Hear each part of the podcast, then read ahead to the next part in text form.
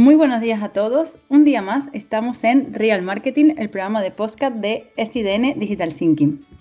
Hoy será un programa muy especial ya que nos acompaña Cristina Rondán, nuestra directora financiera, que eh, trabaja en la agencia hace casi seis años. Eh, esta entrevista me hace especial ilusión ya que además de ser compañera de trabajo es amiga Así que nada, eh, seguramente hoy eh, podréis conocer un poquito más de ella, de su trabajo, qué es lo que hace, un poco introducirnos en el mundo, en el mundo financiero eh, y como siempre ya sabéis que le daremos un toque de naturalidad, fluidez, fluidez y tocaremos también otro tipo de, de, temas más relacionados también con el, con el marketing digital que no tenemos que olvidarnos que es nuestro eje principal.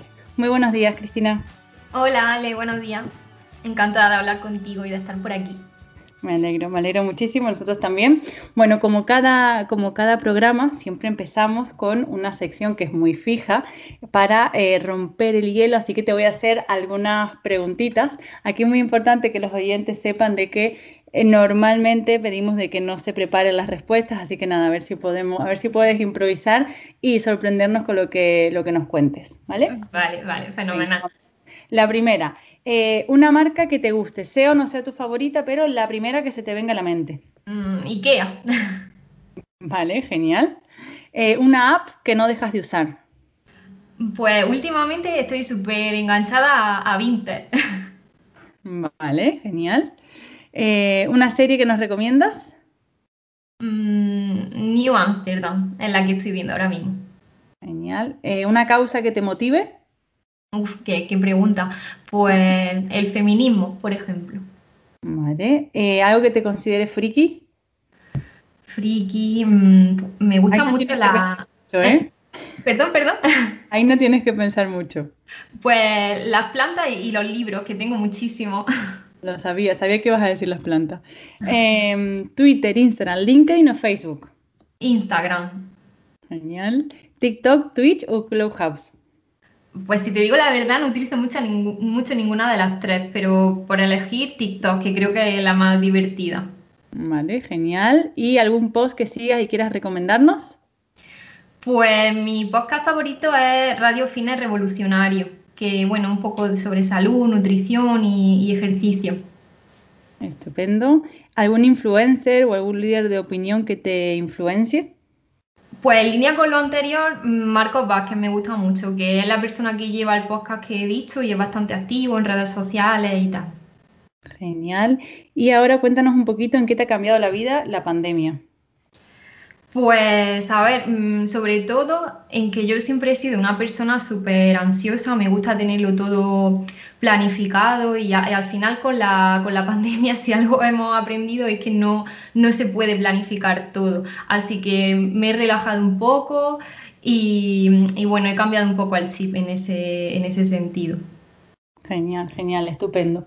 Vale, gracias, Cris. Bueno, cuéntanos un poco eh, tu día a día en SIDN desde que empezaste hace casi seis años, cómo, cómo has ido evolucionando eh, junto, digamos, con el departamento, compañeras y demás. Cuéntame un poco tu experiencia. Bueno, pues en SIDN empecé súper joven, eh, no, había, no había terminado la, la carrera todavía.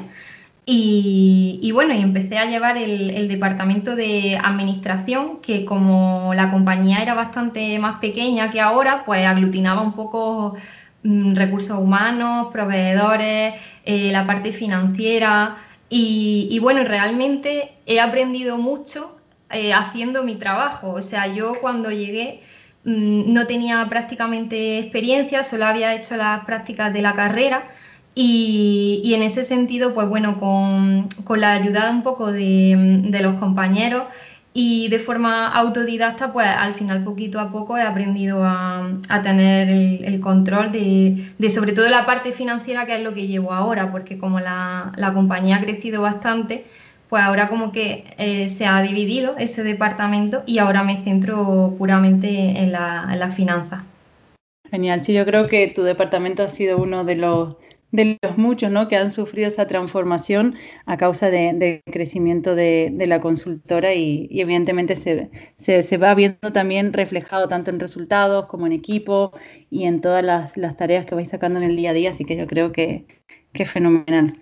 Sí, sí, totalmente. Además creo que ha sido un proceso bastante bonito porque, bueno, ha ido un poco, el crecimiento del departamento ha ido de la mano con, mi crecimiento propio como, como, profesional, así que lo siento muy mío.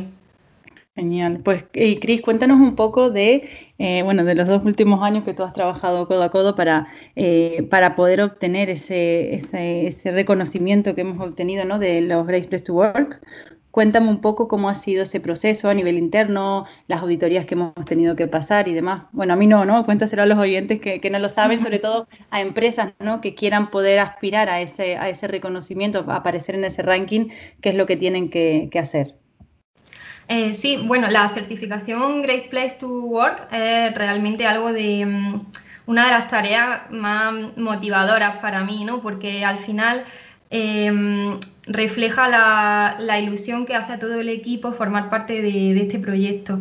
Entonces, mm, bueno, lo que me gusta mucho de esta certificación, que la distingue de otras, es que tiene una parte en la que se le pregunta a las personas que integran a la compañía cómo están de satisfechas con, su trabajo y con las medidas que se aplican. En ese sentido, eh, siempre nos hemos preocupado bastante todo el equipo de que todo el mundo esté contento, sobre todo porque al final se, refleja en, los clientes. Y, porque además somos conscientes de que pasamos ocho horas al día trabajando, vamos, trabajando. Entonces, claro, mm, tiene que ser un momento que dentro de que es trabajo, tiene que ser agradable, porque si no, imagínate, ¿no? ¿Cómo sería? Así que, bueno, como he dicho, tiene dos partes, una en la que se le hace una encuesta a todos los empleados para medir su nivel de, satisfacción y en otra la, empresa certificadora, Great Place to Work, hace una, mm, auditoría interna a, la compañía que está, que está auditando y al final se obtienen dos, notas, ¿no? por así decirlo, dos puntuaciones que, se, aplica la, media a las dos y, es cuando te dicen si finalmente eh, aparece en el ranking y si obtienes la certificación. Que tener las dos, o sea, obtener la certificación no implica aparecer en el, en el ranking, sino que en el ranking al final aparecen las mejores. Así que en ese sentido súper súper contentos y satisfechos con, con los resultados obtenidos. Genial, genial. Muchas gracias, Cris, por, por, la explicación. Yo creo que sí, que es bastante importante, sobre todo que hay, eh, a mí personalmente hay muchos clientes que, que me han preguntado, oye, ¿cómo podemos aspirar a esa certificación? Y está muy bien también eso, que tengan esa información y, y que puedan, y que puedan eh, digamos, inscribirse. Evidentemente hay un factor aquí muy importante que es el hecho de cuidar a los empleados, ¿no? De tener... Eh, determinadas ventajas, poder, poder ofrecernos determinadas ventajas a, a, todo el equipo hace también que evidentemente esas, estas encuestas ¿no? que se hacen pues tengan un resultado positivo. Vale, pues fenomenal. Pues Cris, si te parece ahora, hacemos una breve pausa con un poquito de música y volvemos con la siguiente ronda de preguntas. Perfecto.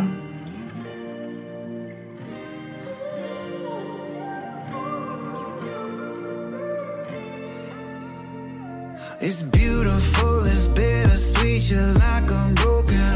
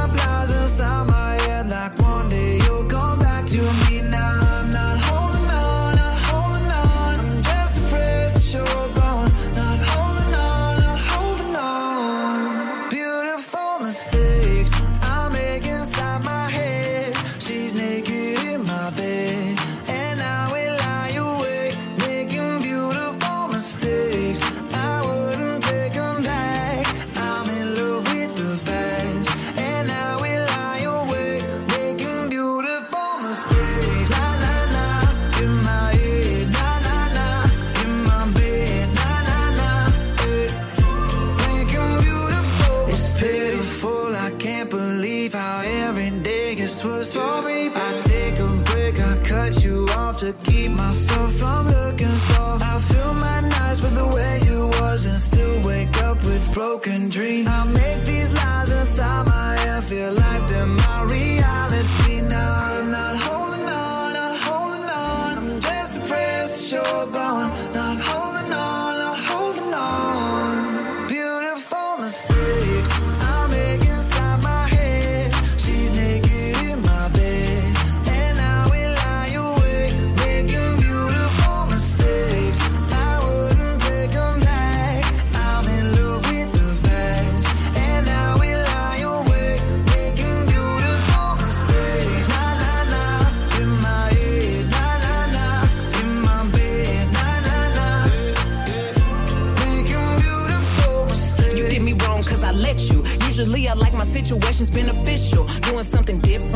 Me looking stupid. The only way I'm coming back to you is if you're dreaming. Lucid, prove it. If you made a promise, then keep it. Why you wanna lie and then get mad? I don't believe it. But really, I was doing just fine without you. Looking fine, sipping wine, dancing no club couches. Baby, why you wanna lose me like you don't need me? Like I don't block you and you still try to reach me. How you figure out how to call me from the TV? You running out of chances, and this time I mean it. Yeah, bet you miss my love all in your bed.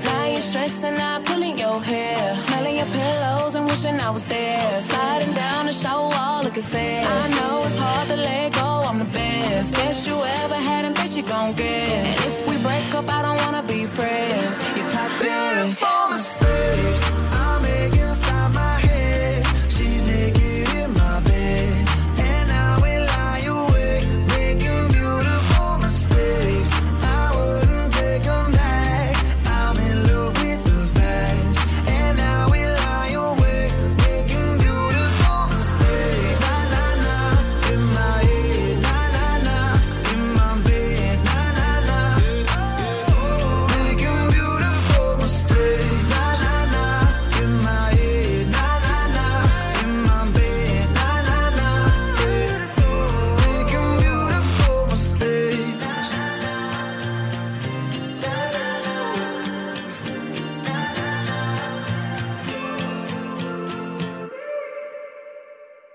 volvemos en esta segunda parte de Real Marketing. Recordar que nos podéis seguir en nuestras redes sociales, podéis escuchar eh, estos podcasts tanto en nuestra web, en sidn.es y también en las diferentes plataformas como puede ser iBox, Spotify, Apple Music y como siempre recordar también que nos podéis eh, escribir por privado o a través de redes sociales con personalidades o influencers o empresas que queréis que entrevistemos, que por nuestra parte estaremos encantados de escucharos.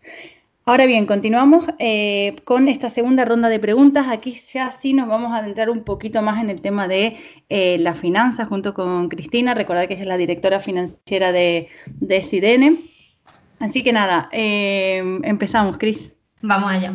Venga, te dedicas a las finanzas en una compañía puramente digital. ¿Van de la mano? Mm, sí, sí, totalmente. Y bueno, creo que durante este último año lo, lo hemos visto mucho más claro aquellas compañías que se dedicaban a la tecnología o a lo digital, o, bien que aunque esto no, fuese su actividad principal, ya tenían implantados procesos digitales, mm, creo que lo han tenido mucho más fácil para, sobrevivir. Incluso muchas de ellas han visto cómo su cuenta de resultados ha mejorado con respecto a años anteriores. Hmm, genial, sí, sí, totalmente muy, muy interesante y creo que, efectivamente pues eh, a, día de hoy cualquier tipo, digamos, de, rama de una compañía va, va de la mano con, lo digital.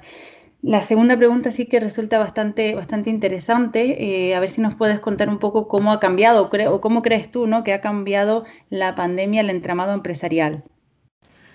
Em, más que cambiar, yo diría que, ha acelerado ese proceso. ¿no? Eh, por ejemplo, muchas compañías antes eran reacias a apostar por, fenómenos como el teletrabajo y, con la crisis y la pandemia se han, dado cuenta de que no solo es un modelo completamente viable, sino que además aporta muchos beneficios. Aunque ya no sé tú, Ale, pero yo estoy convencida de que necesitamos el, contacto humano. Así que personalmente y aunque lo veo como algo muy, muy útil para facilitar la, conciliación, yo no me veo teletrabajando al 100% siempre. Sin duda, no, no, a mí me pasa igual. O sea, algunos días a la semana está bien, o este tiempo que hemos tenido está muy bien, pero es cierto que ya yo, personalmente ya sí he hecho en falta volver a la oficina, estar con los compañeros, incluso sobre todo se nota mucho en todos los compañeros que son más junior, que tienen poca experiencia, que su curva de aprendizaje pues evoluciona muchísimo más lento al estar en teletrabajo, lo cual es normal. Sí, sí, además con el tema de, del arraigo hay gente que ha empezado a trabajar en una compañía y, ni siquiera conoce a sus compañeros, entonces al final, bueno, eh, yo creo que es importante para retener ese, talento que, que, sí que se estrechen esos lazos, haya vínculos, porque al final, como hemos hablado antes, pasamos muchas horas en el trabajo y es una parte muy importante de nuestra vida. Mm, efectivamente, efectivamente. Siguiente pregunta, ¿puede ser peligroso el exceso de digitalización? Bueno, al final todo tiene su, parte buena y su parte mala. Eh, la digitalización trae consigo numerosos beneficios, mm, no solo ya en, nuestro sector, sino en la vida de los individuos. Por ejemplo, hace poco leí que, mm, que si en un futuro los coches los llevasen robots en lugar de las personas, se reducirían los accidentes de tráfico en un 90%. Pero sí que es verdad que algo que, me preocupa bastante, y no solo a mí, son las consecuencias que pueda traer en el ámbito del empleo, porque al final aquellos trabajos más repetitivos, mecánicos, mm, van a ser sustituidos por, máquinas y por robots. Hmm, sin duda, qué, locura, ¿no? Imaginarnos que todos los coches estén, estén conducidos por robots. Eh, ¿Tendrán repercusión eh, todos estos cambios en los departamentos financieros de las compañías? Sí, sí, sí, claro. Em, al final eh, todo esto se va a reflejar directamente en el, departamento financiero. Mm, antiguamente se, nos viene a la mente que la gente que ocupaba este tipo de, puestos estaban como un poco aisladas del resto de la plantilla en sus despachos, haciendo previsiones de tesorería, mm, con números todo el rato, ¿no? Y, claro, lo que más se valoraba eran al final las habilidades técnicas, porque las interpersonales no, no las necesitaban tanto como ahora. Pero claro, si ahora este tipo de tareas las van asumiendo cada vez más herramientas informáticas, mm, es fundamental que esta gente tenga un contacto continuo con el resto de áreas de la empresa para ir en consonancia con los objetivos de esta y que desarrollen otro tipo de, de habilidades como por ejemplo el dominio de, idiomas, que, se devuelvan, que se desenvuelvan muy bien con, la, con las TIC, o, que tengan grandes habilidades comunicativas, ya que ya no solo hablan para, gente del gremio, expertos en finanzas, sino que también se dirigen a muchas otras personas que tienen que comprender bien lo que, lo que los números dicen, ¿no? que no, son no es fácil interpretarlo muchas veces. Completamente, sí, sí, no, interpretarlos y luego defenderlos y luego plantear cualquier tipo de, acciones según las desviaciones que, se vayan detectando. Claro, claro, totalmente. Vamos con la última pregunta. ¿Hacia dónde debe dirigirse una compañía para tener sus finanzas saneadas?